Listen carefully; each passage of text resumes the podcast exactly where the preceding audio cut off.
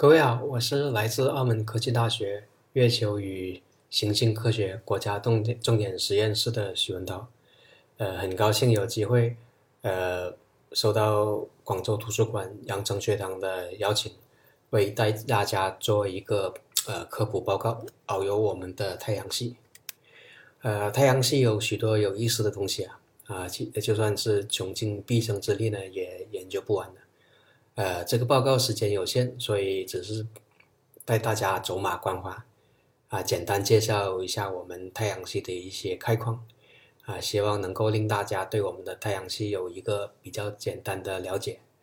呃，报告主要呢有三部分内容啊，第一部分呢是大行星，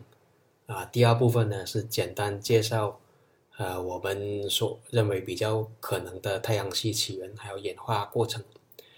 啊，第三部分呢是关于太阳系的小天体，它们虽然小，但也是太阳系的重要成员。OK，首先我们来看看呃大行星，这些太阳系天体啊可能也是大家最为熟知的。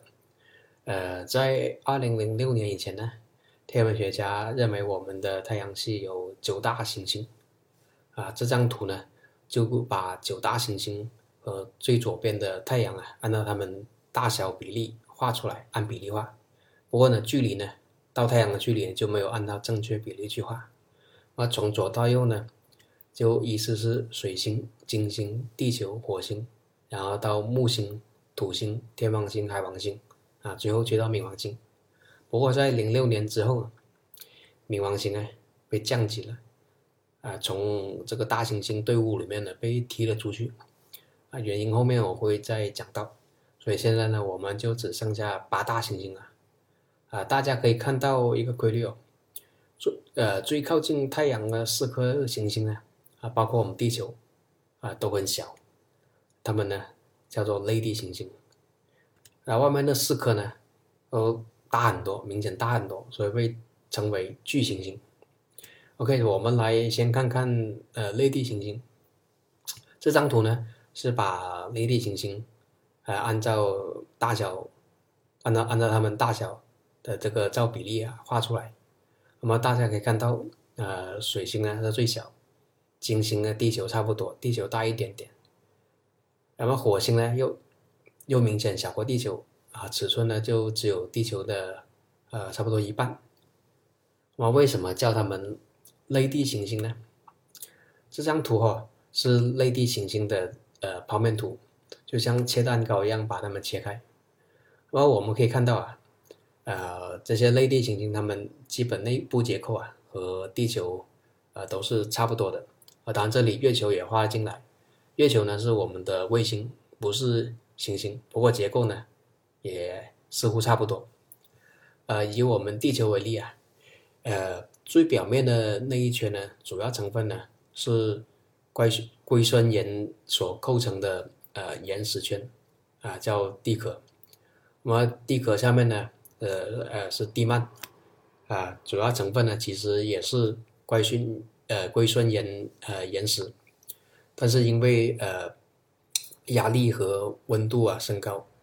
就令到这些岩石啊变到好像蜜糖一样啊黏黏稠稠啊不再是固体。呃，地球的最中心呢是地核，呃，主要成分呢是呃铁、镍啊一类重金属。这因为啊它们呃密度最大，所以呃所以因为重力作用啊，就沉到了最中心最里面。而这些呃岩石密度啊，相比之下呢，就是是最小的，所以可以啊浮在地球表面。呃，你也许会好奇啊，啊，我们又不能把地球像蛋糕一样切开，我们又怎么能够得知，呃，地球内部结构是这样呢？啊，这其实啊是我们啊通过测量地震波啊，在地球内部的呃传播啊得到的。那么地震波呢，会随着在传播介质不同啊，它的这个性质也会发生相应改变。呃，其他类地行星的，呃，这个内部结构大家看到都差不多，只是里面这个，呃，幔啊，呃，核啊，它这个占的这个多寡都不一样。就比如讲水星啊，它的这个内部基本上就被它这个核这个铁核给给给占了。然后内地行星它们表面呢都有很坚硬的呃岩石圈，这些行星呢也是我们目前最最了解的一类太阳系天体。啊，为什么呢？原因很简单，离我们最近，人类都有啊探测器去造访过这些呃内地行星的。啊，地球就更不用多讲了，我们的每日都在地球上面。呃，火星上呢就有我们的祝融号还在上面工作，还有很多其他呃欧美的探测器在上面。呃，金星呢也苏原来苏联有探测器呃成功着陆过啊，只不过很快就挂了。啊，到了巨行星呢，我们呃所了解的相比之下呢就少很多了。呃，顾名思义啊，巨行星很巨，它们比地球啊都大了很多。呃，木星呢是太阳系里面最大的行星，呃，直径呢是地球的十一倍，质量呢，呃，是地球的三百倍。土星呢有个很明显的光环呢，啊，其实这四颗巨行星呢，它们都有光环，只不过土星的呢是最最明显啊。我们用自己的这个小型天文望远镜啊。就能很轻松的看到，呃，这里最小的呢是天王星和海王星，它们就算小，呃，质量呢也有地球的呃十五倍之多。呃，巨星星它们的这个成分组成啊和内地行星差异就差很大了，它们主要成分呢是氢和氦，是啊是具体呃是一个巨型的这个呃气体球，呃，从这个它们这个构成元素成分呢。来说呢，它们有点像我们的太阳，啊，只不过巨行星它们中心温度没有太阳这样高，啊，无法像太阳那样高到可以发生核反应来释放能量，啊，呃，太阳可以自己发光发热，巨行星不行，啊，当然严格来讲呢，太阳它不是一个气体球啊，呃，构成的成分呢是叫等离子体，它和我们平平时日常生活中常见的固体、液体、气体啊都不一样。呃，我们对巨行星的了解呃十分有限，原因也很简单，离我们很远。呃，到目前为止呢，只有土星、木星啊是有专门的这个环绕探测器去专门造访过。呃，天王星和海王星呢，都只是飞掠而已。由于这些巨行星都是气体球，我们看到的只是它们这个云层顶部。所以要去推测它们这个内部结构啊，有很高的、有很大的不确定性。不过呢，我们还是通过环绕这些巨行星，呃，运运动的物体，像它们的光环呢、卫星啊，啊，通过测量这些呃它们的运动，呃，得到了一些数据，呃，证实呢这些巨行星的内部啊，应该是有一个以冰和岩石为主。呃，构成的这样的一个固体核心的，呃，太阳系是个很庞大的系统，啊，古人对着我们地球，像杜甫啊，会感叹“星水平野阔”，但是把地球放到太阳系里面呢，啊，就不过就像一粒尘埃。那么这张照片呢，是美国的呃旅行者一号 Voyager One，呃，在一九九零年拍摄了一张照片。大家看到箭头指的这个小亮点啊，就是我们的家园，我们的地球。这张照片呢，是距离地球六十亿公里之遥啊，回望地球，啊，就所谓暗淡蓝点，我们的所有爱恨情仇啊，都在这个小点里面。呃，这张图呢，是把太阳系从太阳到冥王星啊，按照它们距离大小。呃，按按比例显示出来，只不过这里呢，呃，大小就相对距离啊放大了一千倍，不然各位只会在这张图上看到都是点几个点。呃，即便如此哦，包括我们地球在内的四颗类地行星啊，还是点。呃，地球到太阳的距离呢，大概是一点五亿公里，那么光呢，要走差不多八分多钟，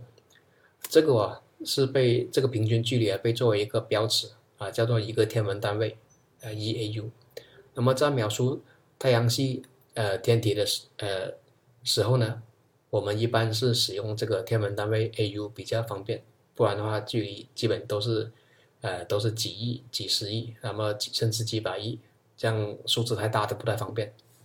那么这样一简化之后呢，啊木星呢到太阳的距离呢大概就是五个 AU。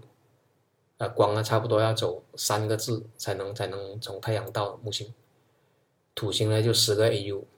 啊，去到海王星呢就要三十个 AU 了。那么光到那里都要走呃四个多钟头。呃，行星绕太阳呢都有它们各自固定的呃公转轨道，啊，那个这些轨道形状基本上都是圆的。那么这些轨道啊形成轨道平面。呃，地球绕太阳的轨道平面呢，呃，称为黄道面。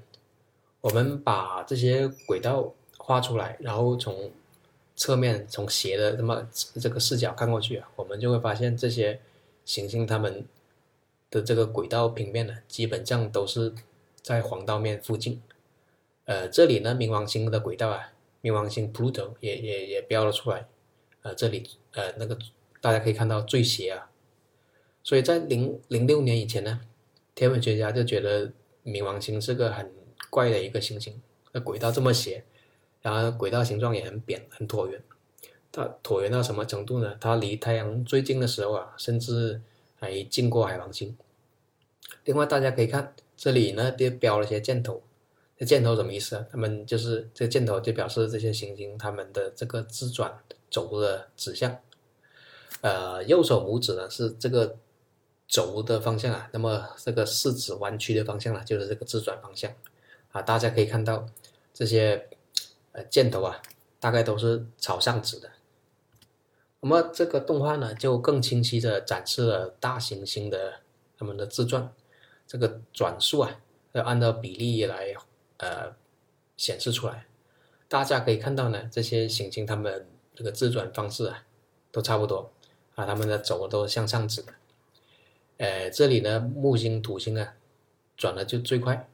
所以在他们这个低纬度地区啊，离心力很大啊，就像开车转弯呢，有个力要把你甩出去一样，所以这个呢，就令到令到他们这两个行星，它们这个形状啊，明显是扁的，呃，赤道方向的这个这个这个半径啊，明显要比两极半径的要要要大，呃，另外大家可以看到呢，这里 Venus。金星 Uranus 天王星，它们这两个这个自转明显是不一样的。呃，一个比较可能的的这个解释啊，是这两个行星可能在它们形成早期，呃，遭受到比较大的呃撞击事件，呃，令到它们呃这个自自转轴啊，呃被撞歪了。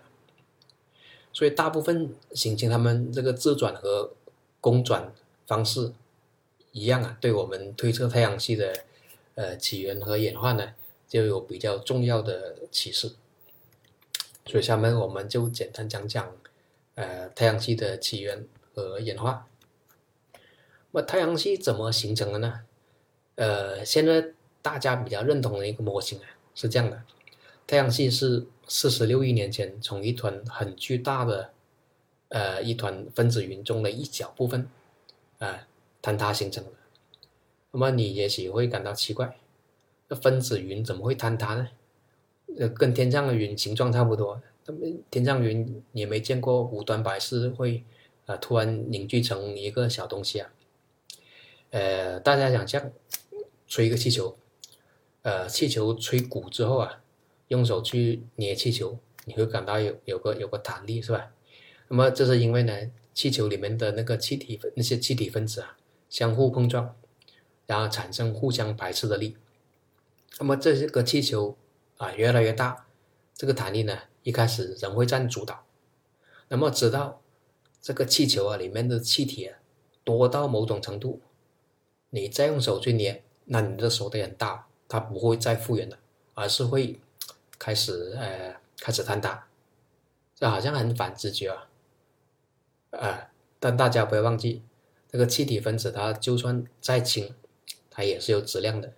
所以呢，这团气体啊，它受到万有引力的约束，所以一旦这个气球它的局部的气体分子引力带来的压强已经没办法大到没办法，啊，大到这个令到呃气压没办法和它抗衡了，啊，怎么这个气体呢就会开始坍塌。然后这个动画呢就是模拟呃一个一团分子云，这团分子云坍塌的过程，这团云的总质量呢是太阳的五百倍。呃，大家看到这些黄色区域啊，是由于气体分子相互压逼，然后令到温度升高。那么一旦这些区域可以高到呃支持核反应，那么恒星就会产生。我们的太阳就是这样诞生了。大家可以看到有些白色的小点中的这些黄色的区域飞出来，那么这些是由于呃是由于这个引引引力弹射作用啊，啊令到这些恒星就像被弹弓一样。啊，弹的就是飞了出来。呃，这是一团真实的分子云，叫做猎户座大星云，啊，距离我们大概是一千光年。这里呢，这个光年呢是长度单位，就是光走一千年，真空中走一千年才到的覆盖到的距离。呃，这团云的总质量呢，大概是两千个太阳质量。呃，这团云呢，其实在呃冬季夜晚，呃天气好的时候啊，就算在市区也可以看到，还挺亮的。啊，在这个三星猎户座三星腰带下面，啊，当然眼睛肉眼看呢，只是像一颗小星星这样。呃，这团星云呢是恒星诞生的场所。那么这这里大家可以看到有几个放大的局部放大的这个图片呢，在中心的呢。是新生的恒星，那么外面朦朦胧胧东西包住呢，是一些这个气体和尘埃啊构成的结构，叫做圆行星盘。那么如果我们放大再快进，我们就可以看到一个类似这样的动画。那么中间呢是新生的恒星，盘里面的尘埃啊相互碰撞，然后粘合，会慢慢长大。那么在这过程中呢？引力也会随着增强，能够更容易的把周围的物质啊，啊吸积过来，变得越来越大。那么由于这个附近的物质被清空啊，就形成了这个盘盘面里面的这些间隙啊，啊，我们认为这个类地行星啊，啊就是这样诞生的。啊，那么巨行星呢？啊，怎么怎么形成呃巨大的气体球啊？呃，现在比较流行理论是这样啊，呃。一开始形成的时候呢，呃，巨行星的形成啊，和类地行星啊差不多，也是通过尘埃颗粒碰撞逐渐长大，形成了一个以岩石为主的微行星。但由于它们的这个，但如果它们这个形成的位置啊，距离太阳比较远，那么温度会比较低，那么有些活跃物质啊，像水冰啊，也会也会包含在，哎，这个这个微行星里面。那么气体分子呢，在这些区域呢比较温度低的地方呢，它它们的这个动能啊也比较低，所以一旦这些微行星它们的这个引力啊变得足够大之后，啊附近的气体啊也能被这些成长中的微行星啊一起给给给吸过来，那么这是一个失控的过程啊，runaway process，然后这会令到它们的这个这个质量啊会迅速增加，呃。不过与此同时呢，太阳风啊会还有这个太阳辐射会把盘内的那气体啊，还有一些细小尘埃给给吹走。所以呢，一旦这些建筑材料啊被清空之后，这些巨行星的呃生长呢也就也就也就停止了。那么这整个过程呢，呃其实很短啊，大概不超过呃几百万年这样的呃时间尺度。呃，大家看到这个盘呢绕住中间的恒星转动，那物理物理学里面呢有一个守恒定律啊，叫做角动量守恒，啊，大家可能听过能量守恒、动量守恒，这里面还有个角动量守恒。一个例子就是溜冰的时候旋转，那么张开手转手臂啊，要比这个张开手臂比这个合拢手臂转的要慢，就是因为这个角动量守恒。那么，所以使得这个行星形成之后，它们这个公转方向啊，仍然保持和原行星盘的转动方向是一致的，以及那么自转方向呢，也是一致的，都而且都在一个平面之内。这个照片呢，这张照片呢是由智利的，呃，在 Atacama 沙漠的射电望远镜 ALMA 观测到的一个，呃，一个一个呃新生恒星周围，呃周围的这个呃原恒星原行星盘。我们认为啊，在这些同心圆的这些空隙中啊，呃是有呃行星是正在形成的。那么这些呢是 ALMA 观测到的另外一些呃。恒星系统的呃圆行星盘，啊这些结构呢都比较类似，啊只是观测角度有的有的正一点，有的就没有的歪一点啊。呃第三行左边第二个大家可以看到，大概四点钟方向有个有个小点啊，呃这个呢应该是在那个恒恒星系统里面的一个一个一个行星，呃系外行星。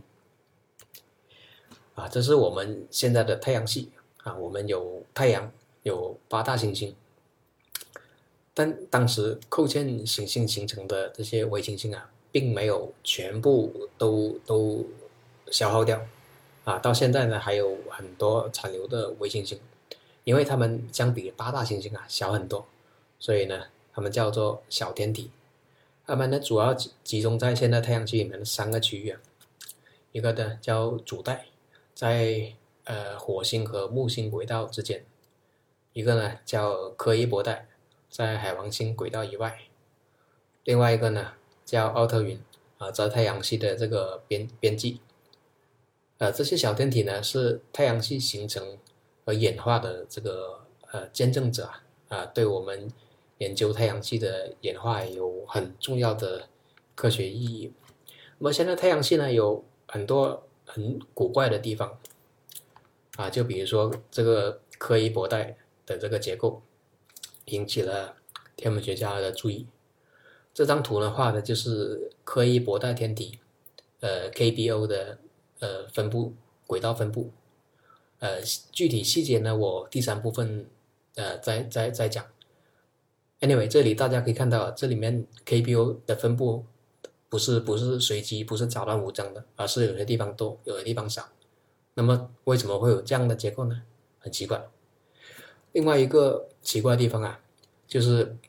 呃，在比太阳系内部内太阳系三十大概三十八亿年前，突然出现了呃一系列很密集的这个撞击事件啊，叫然后这个这个这个事件呢叫做 Late Heavy Bombardment。简称呃 LHB，然后这张图呢是月球的，以月球为例子，是这个月球的呃撞击坑的数目随时间的变化。那么我们可以想象啊，随着这个圆行星盘里面的物质被袭击，那么这个呃撞击频率啊会从一开始很高，慢慢变低。啊，嗯，这张图呢最左边也是。这样子的符合这样子的一个一个意料之中的一个变化，但是到了突然到到了三十八亿年左右的时候，突然有一个风啊，就是撞击事件突然增多了，这个很奇怪。另外还有啊，这个火星怎么怎么会那么小呢？像发育不良一样。然后大家还记得这个类地行星这几个行星，它们这个相对大小啊，就是水星最小，然后金星比水星大，地球又比。又比金星大，那么按照这个规律呢，火星应该会比地球大，但是火星小的很离谱。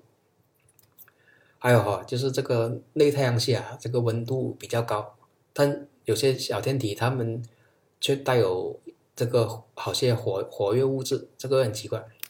另外呢，海王星和天王星，他们按照他们现在的距离啊，呃，然后用这个行星形成理论去计算。他们根本长不了像现在这么大，这这些都很奇怪。那么这一系列现象呢，都暗示我们啊，我们的太阳系形成呢，不像大家之前看到的那个动画模拟啊，好像那么平静，而是有些比较混乱的呃事情出现。呃，所以这里就讲到一个叫做行星迁移的概念。就是他们的这个行星形成啊，呃，这个呃离太阳的距离啊有发生过变化。那么现在比较接受的太阳系呃这个演化模型是这样的，一开始行星刚形成的时候啊，它们相互之间挨的是比较紧密的，然后那个木星、土星呢，啊，就因为和原行星盘里面的其他物质啊发生相互作用，那么角动量守恒极限，呃，这个能量守恒啊，就令到它们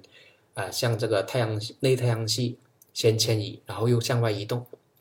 那么在这个过程中呢，就令到有一些原本在太阳系的，呃，在外太阳系的活跃物质啊，像水冰啊这些东西，啊就被，呃这个引力作用，呃弹射入这个内部太阳系，然后也也令到这个，呃可供火星成长的物质啊，啊变得有有限，所以搞到火星呃发育不良。那么这个模型呢，啊叫做 Grand Tech Model。呃，中文我不太清楚怎么翻译，大概 Grand Tech 就是一个像大船啊过来，然后又又走，这样子。呃，那么到了这个三四八亿年前呢，啊，这个木星和土星啊又搞事了，那么木星和土星啊形成了一个呃一比二的这个轨道共振关系，什么意思呢？也就是木星呃公转太阳两圈。土星刚好公转公转太阳一圈，那么这个就像小孩子啊荡秋千，你按照这个秋千的这个摆动频率来推呢，就可以使得这个秋千摆动幅度啊保持保持一定。那么土星和木星这两个行星它们的共振呢，就使得不少微行星还有其还还有其他行星啊这个轨道的大受影响。那么小这些小天体呢就被有些呢被弹射入这个内太阳系。然后就，是呃，在这呃，然后就就令到这个包括像在月球月球在内的一些天体发生碰撞，么这个这个就可能解释了这个 LHB 这样一个大型撞击事件。那么同时呢，呃，天王星和海王星被被推到了离太阳更远的地方，甚至在这这个过程中啊，呃，天王星和海王星的轨道呢可能交换了。然后另外呢，这个过程也可能使得啊原始柯伊伯带里面百分之九十的物质都被呃弹弹弹射出这个这个太阳系了，从太阳系里面逃出去了，然后残留下来形成现在的呃这个这个柯伊伯带。那么后面这部分这个模型呢，叫做 Nice Model 啊，是这个 Nice 不是不是好的意思哦，不是 nice，是指的是。是法国的那个城市 Nice，是是是是呃二十年前啊，一群天文学家去到这个地方开会啊，然后然后公布的这样子的一个模型。